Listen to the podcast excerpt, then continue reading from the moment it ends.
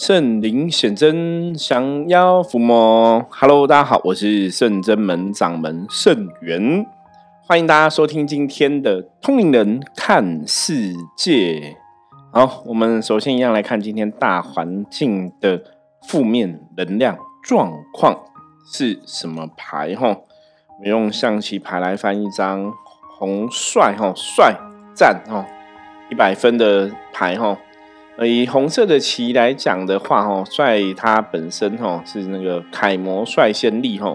做任何事情都是以自己哈当别人楷模的这个心态，以身作则去执行。那在大环境的负面能量状况来讲的话，哈，当然帅哈就不会有太多的一个负能量的情形在影响大家，哈，所以大家今天只要哈做事情。时时刻刻抱着持着哈，我要成为大家的楷模，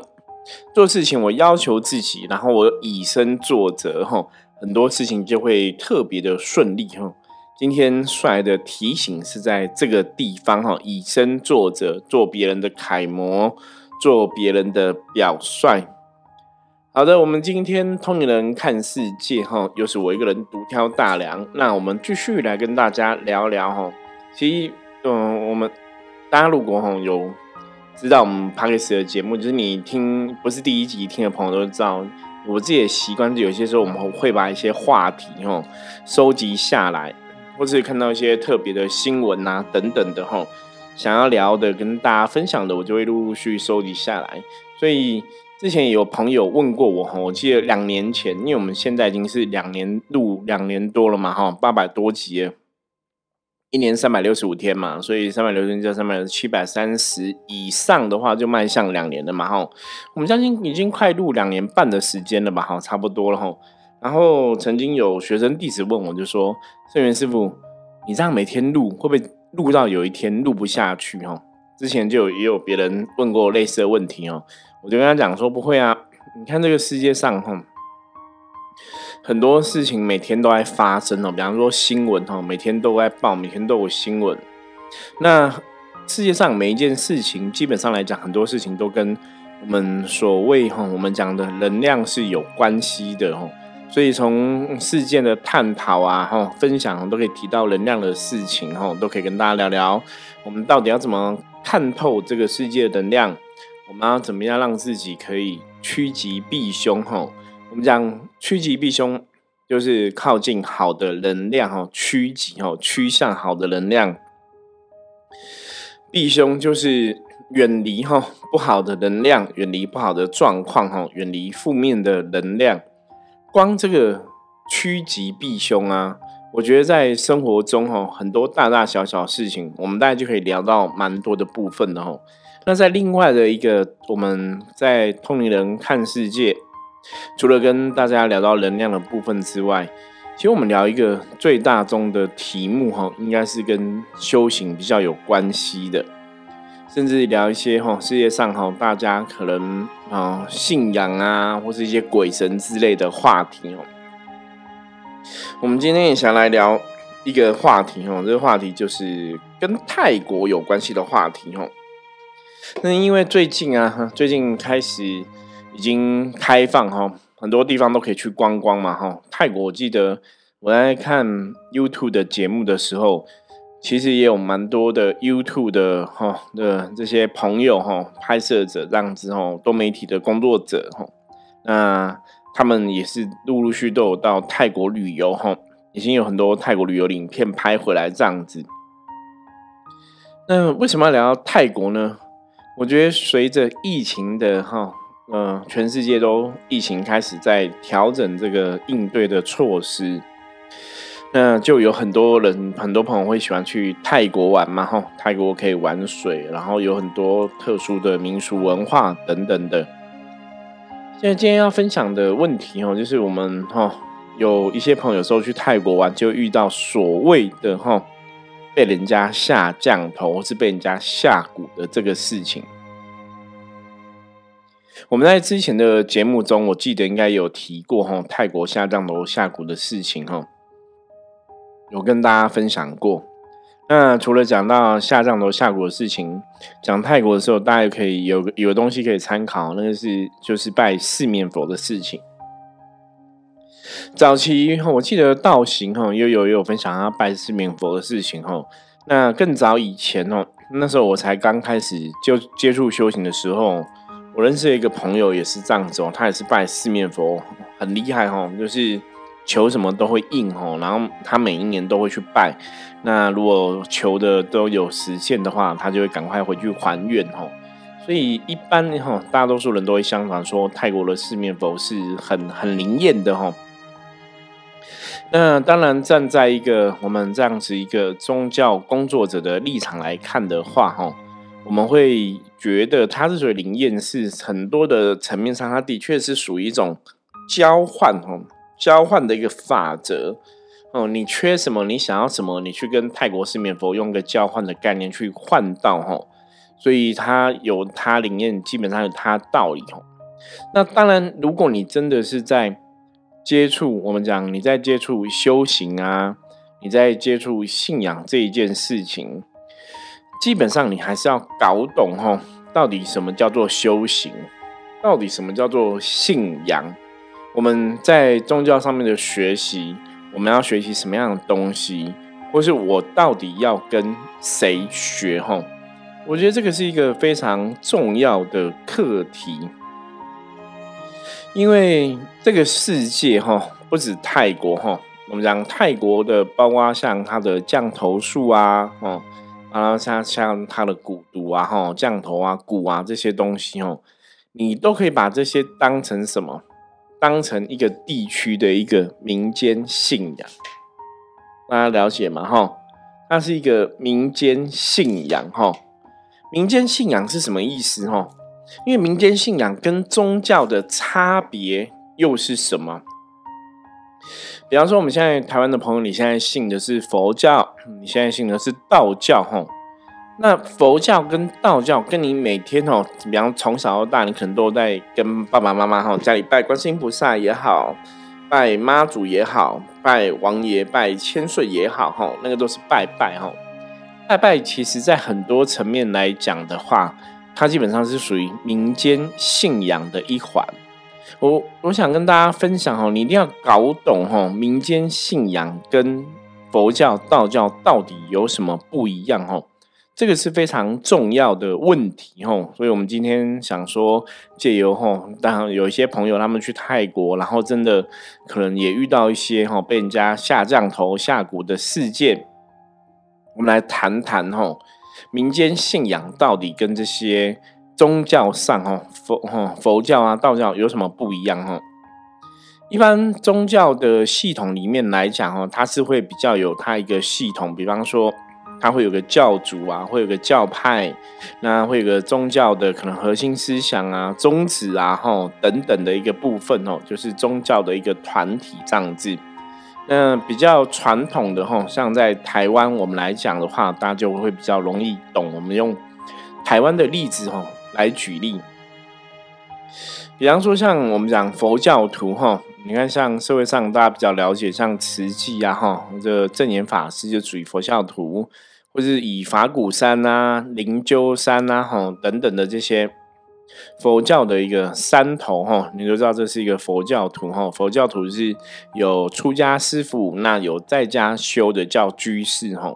那以佛教的信仰来讲吼，他们的最大的一个师傅吼，本师吼，南无本师是释迦牟尼佛吼。就是宗教上他会有一个宗教的一个神佛的一个领袖存在哈。那道教当然也有道教的一个领袖存在嘛哈，和教主哈。早期道教刚开始发展的时候，哈，是以这个太上老君哈为一个道教的教主哈。那当然，现在如果那你大家把三清道主的信仰哈跟太上老君信仰放在一起看的话，你可能会认知说，他们都是代表道的一个本源哈，道的一个源头。所以用能量的法则来把他们然后雷同哈类似化的话哦，就是有些人就会把嗯太上老君、道德天尊哈，甚至把它当成同一股能量的一个显现这样子。那这是道教的一个信仰。那民间信仰跟这些道教哈、佛教信仰不同哦，因为宗教的信仰是因为一个教派的成立哦，团体的成立，他们有一个核心的价值，他们去思考说要怎么去运作这个教团等等的哈。那民间信仰呢？民间信仰没有这么多复杂的东西，民间信仰它可能没有一个所谓的一个宗教的领袖哈，一个教主的身份。民间信仰比较像是哈，像我们家是住在这个北部哈，那北部这个地区有我们自己的风俗习惯，或者我们家是住在南部哈，南部这个地方有自己的风俗习惯哈，所以因为我们这个地域性哈，有这个地区的差别，这个地域性哈，我们这边都是从哪边过来的人，我们自己以前哈从小就有一些拜拜的习惯呐，或是一些拜拜的看法哈，这些东西它不见得是属于。道教的一个系统，哈，不见得属于道教系统里面，它可能就属于一种民间信仰。包括我们讲泰国的部分，哈，泰国的降头术、泰国的蛊毒这个东西，哈，你要认真来讲，它应该就算是泰国这个地区的民间信仰，哈，民间信仰。所以，一般以我们的认知来讲，哈，真正的民间信仰，它可能里面就会有很多的。哦，比方说神奇的一个能量啊，然后神奇的一个力量存在哈。如果包括我们一般常见，你讲说用这个妖魔鬼怪来定义无形世界的能量的话哈，比方说是神啊，还是妖魔鬼怪哈，他们都属于一种高等的哈，比人类可能还要高等能量的一环，或甚至说他们拥有哈人类所没有拥有的一些无形世界的法力跟能量。所以民间信仰里面，它会有像，若以台湾来讲，像我们现在啊是在阳明山这个地方嘛。那阳明山这个地方有民间信仰哈，最有名的就是相传哈，阳明山有这个狐仙的出路哈，狐仙哈。那狐仙这个东西，它就属于是民间信仰哈，包括我们讲说魔星啊哈，魔星啊这个哦，以前很有名的红衣小女孩的故事嘛。它可能在某种程度上面来讲，模型啊也是属于民间信仰的一环哈。那只是说，因为在台湾的发展严格，因为道教本来就是哈，就是跟这些在台湾生存的人有产生共鸣跟共识哈，所以道教会去兼容并蓄，甚至去包容哈民间信仰的一环，把民间信仰东西拉入道教的一个系统里面哈。所以道教的教派哈，道教的一个思想，它就会有很多不同的一个哈教派里面哦。比方说，有的教派是专门劝人家行善积德的哈，那有些的教派可能是专门帮人家哈论命哈，那有些的教派是像你看红头法师、黑头法师哈做法事仪式的哈，帮人家消灾解厄的。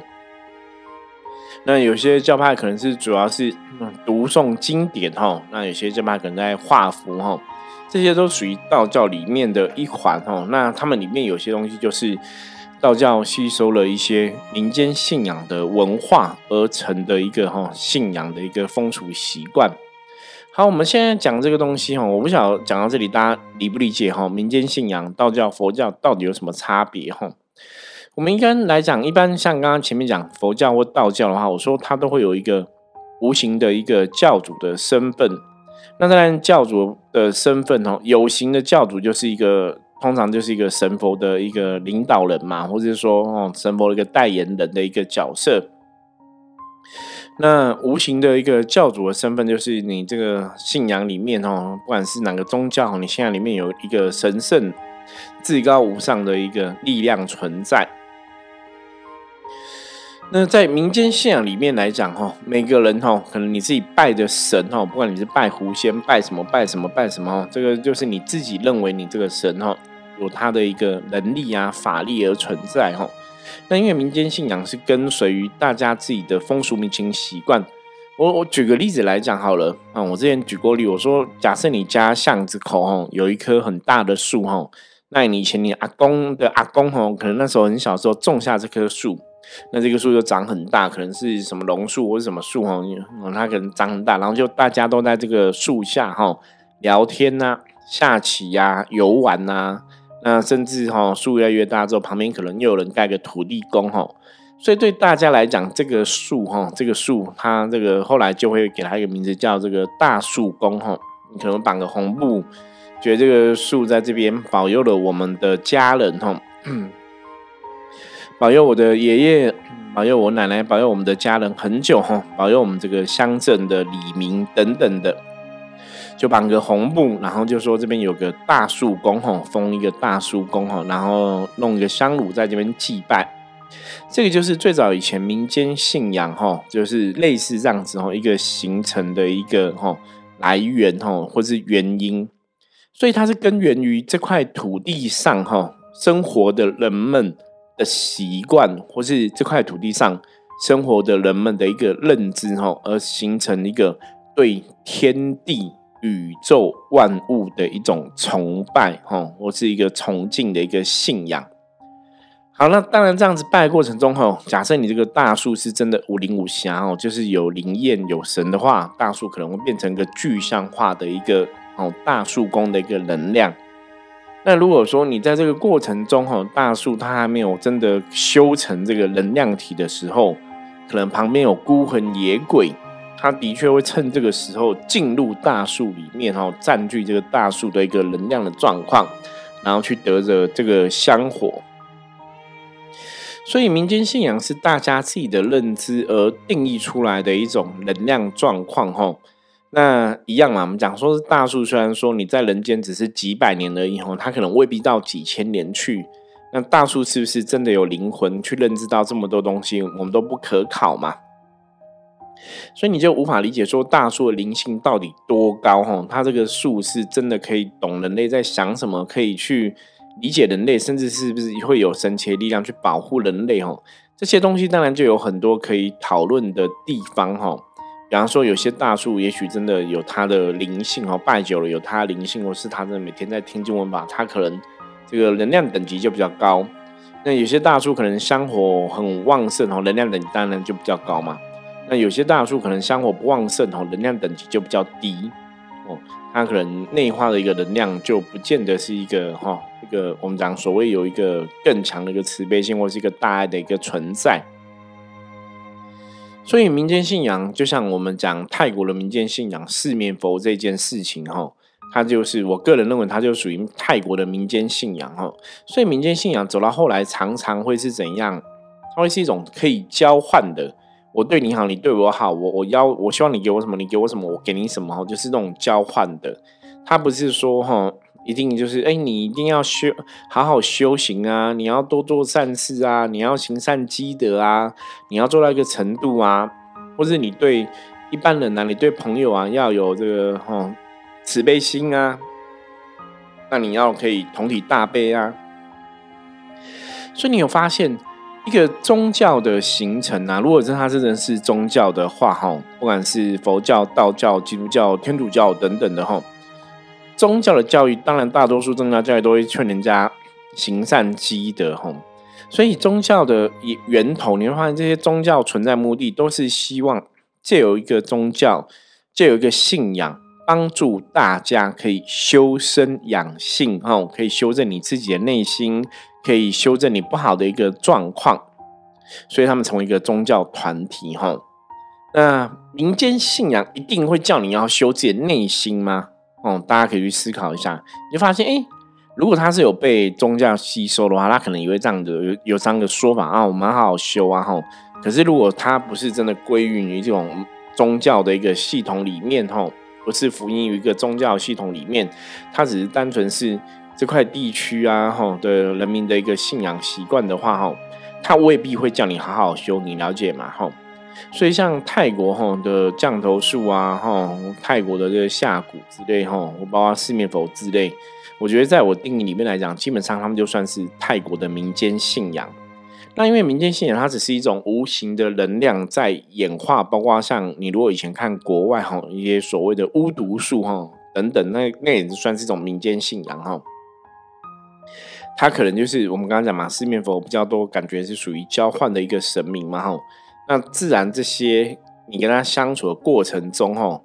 你就要仔细去判断，哈，仔细去相处，仔细去了解。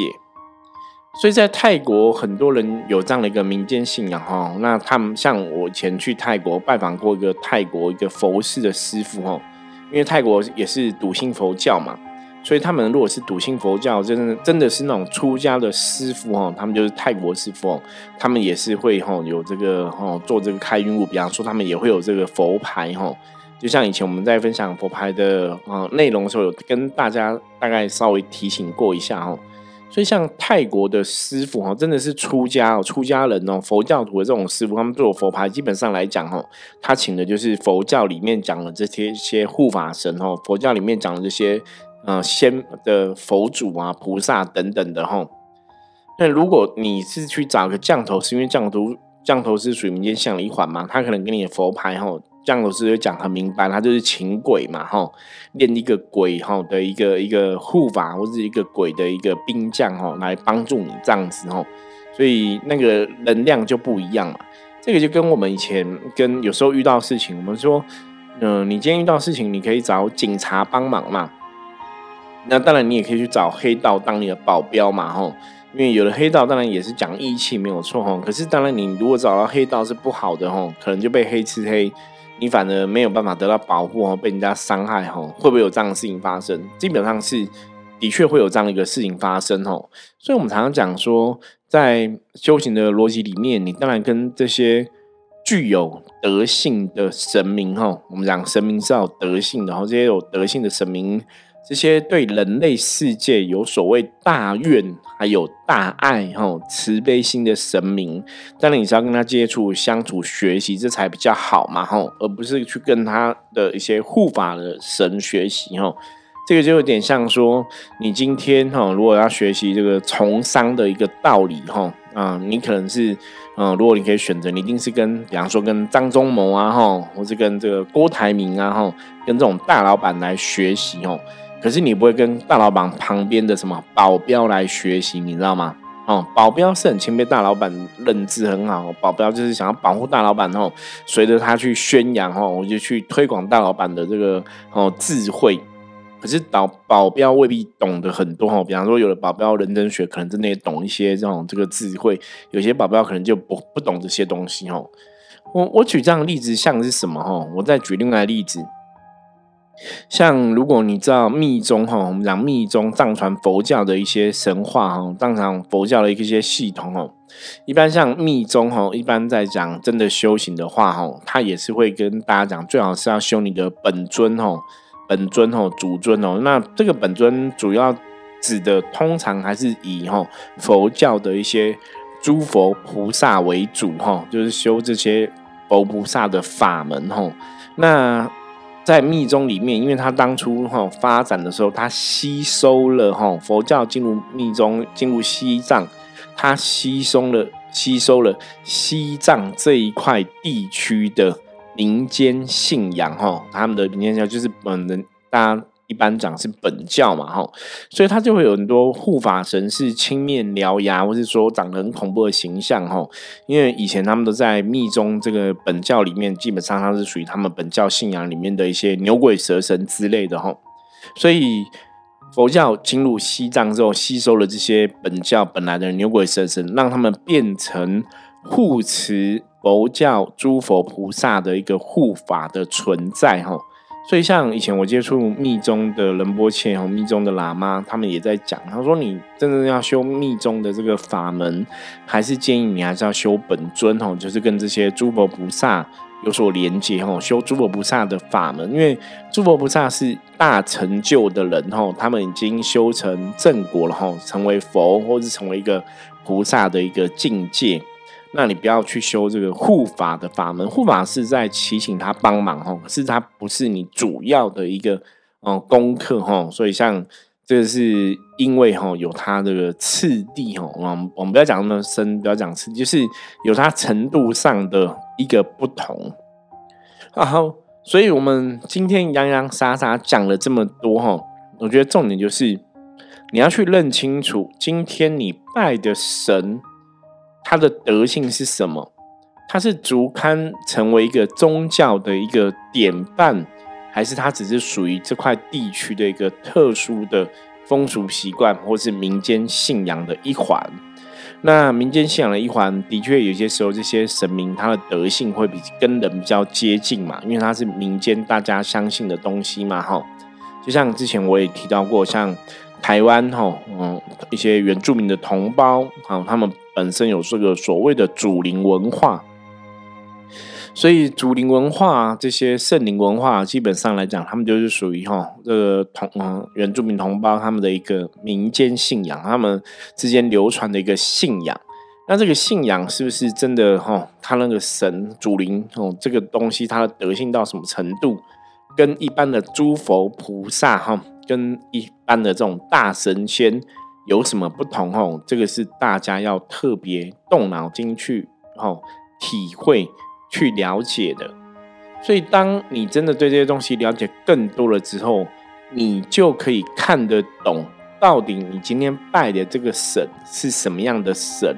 你今天这个鸡童它降下来的神，是真的是一般我们认知很有德性的神吗？还是只是属于民间信仰的一环的地方神系统？它只是这个地方的一个某个神明？还是说，它其实不见得是一般我们认知所谓神的这个状况，它只是属于民间信仰，或是属于这块地区特有信仰文化的一环而已哈。所以，大家如果想要知道什么民间信仰的东西，像之前我们有看一些影片啊哈，当然我觉得影片不能代表全部，比方说看一些可能马来西亚或是新加坡的一些嗯神明这样子。其实有时候看到一些神明，你你就会觉得啊，那个好像不不是真的是神哦，他有可能是民间信仰的一块。他跟我们台湾在认知说，你这个可能真的是关圣帝君啊，它里面不见得是关圣帝君哦，有可能是地方的一个神，或是真的是妖魔鬼怪，或是一个阿飘等等的吼。那那当然，这种东西不是只有在在啊这些国家存在哦，很多地方，包括台湾也都存在哦。所以这个就是你要特别去了解哦，你今天接触的神到底他的等级哈，他的层级落在哪一个地方哈？它是属于更高的一个哦神佛修成正果的一个系统，还是说它只是一个这块地区特殊的一个信仰文化哈？这个东西看得懂之后，我们才能来判断哦，你今天拜的神哦是什么的一个状况？那你在这个信仰道路上面来讲。哦，是不是有一些什么东西是啊，可能正确的，还是不正确的，还是说需要调整的哈？你也才会更知道哈。所以，我我刚刚讲嘛，像泰国的降头术啊，哈，下蛊这些都是属于民间信仰。所以，民间信仰那个就会有些时候人就会这样，有点像说你会一个法术哦，所以你透过一个法术达成你要的一个交换的目的哦，很多时候就会这样子哦。我早期有同学就是去泰国吼，小学同去泰国吼，就被人家吼下这个降头。那他们下降头，有些时候我觉得真的还蛮简单的哦，因为他就是在摊贩哦买东西又跟人家吵架哦，吵架完再跟人家吵架，然后最后马上还骂人家就对了哦，所以人家可能拍他一下或怎么样哦，那个能量就过来了这样子哈。